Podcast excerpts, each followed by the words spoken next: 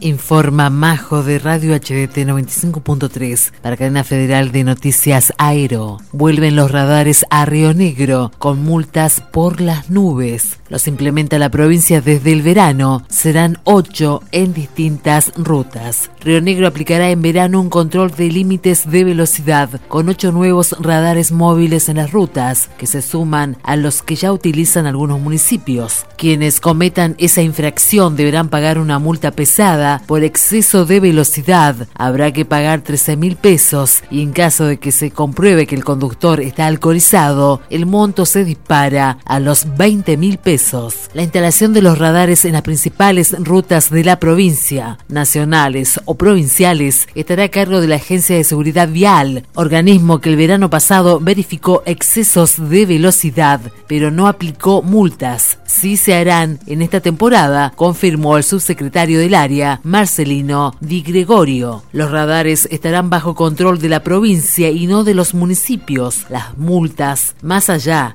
del afán recaudatorio del gobierno, tiene por objetivo reducir la cantidad de accidentes en las rutas. Reportó la 95.3 FM HDT desde Fernández Oro, provincia de Río Negro.